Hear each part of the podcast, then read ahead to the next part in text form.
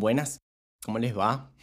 Mi nombre es Guido Mesina, este podcast se llama Shenga y bueno, espero que les guste y que lo escuchen.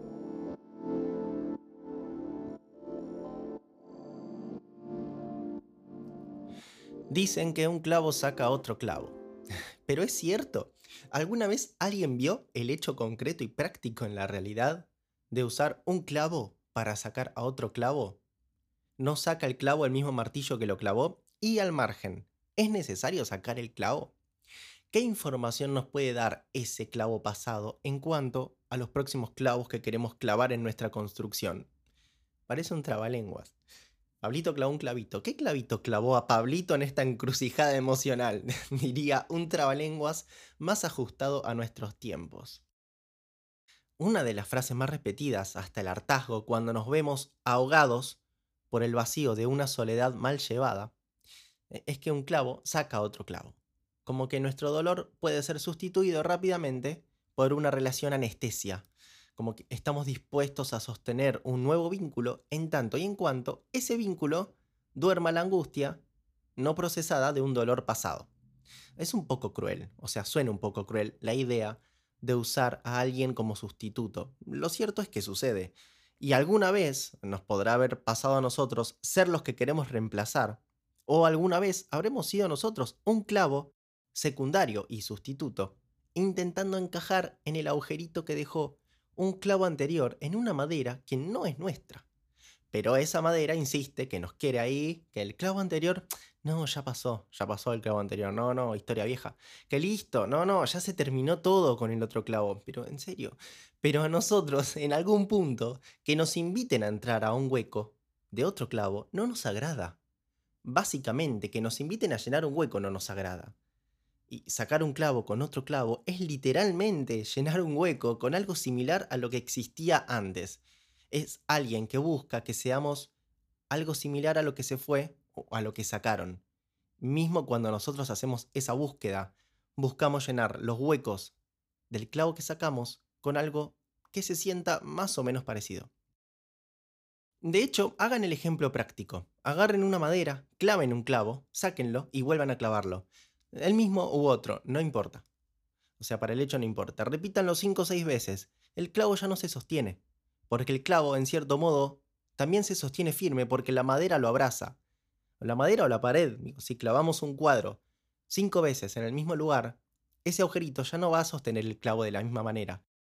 Porque el problema no es el agujero en sí, sino que no hay pared que abrace ese mismo clavo. La forma para que ese clavo se sostenga es que haya un ecosistema del otro lado que esté permeable a recibir clavos.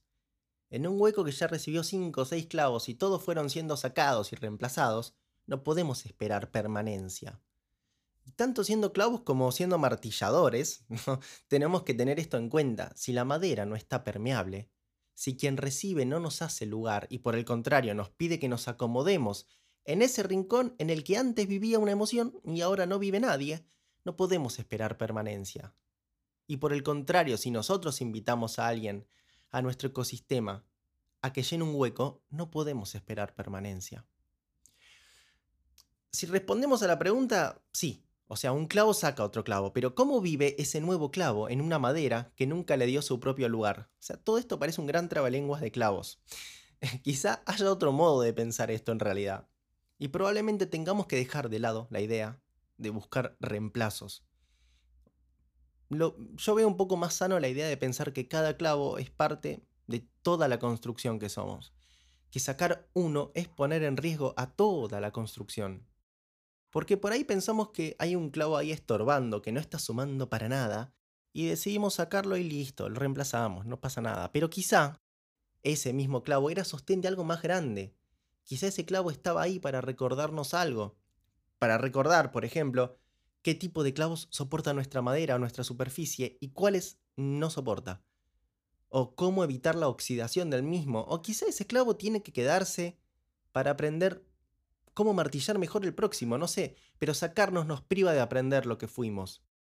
Por eso creo que es más sano que coexistan varios clavos en nuestra tabla y que cada tabla sea parte de una construcción mayor.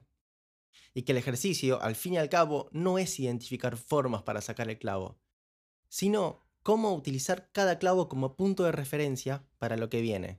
Si queremos algo así, o si queremos usar nuevos materiales de construcción en el futuro, de calidad distinta, si queremos trabajar con otros tarugos, qué sé yo. Cada clavo es, en mayor o menor medida, mentor de nuestra construcción presente.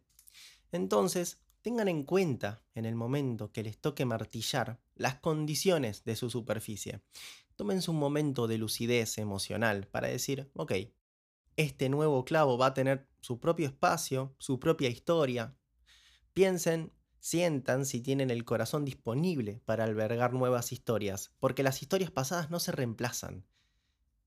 Piensen si atravesaron una instancia de duelo suficiente como para invitar a un nuevo clavo a la construcción. Piensen si ya entendieron la información de los clavos anteriores, si pudieron descubrir, aunque sea con una noción básica, qué es lo que necesitan para el próximo clavo y no ver al clavo como un relleno, porque ese clavo también siente, y no hay nada más feo que sentirse clavo de otro pozo, que sentir que estamos ahí ocupando un espacio que nos es totalmente ajeno.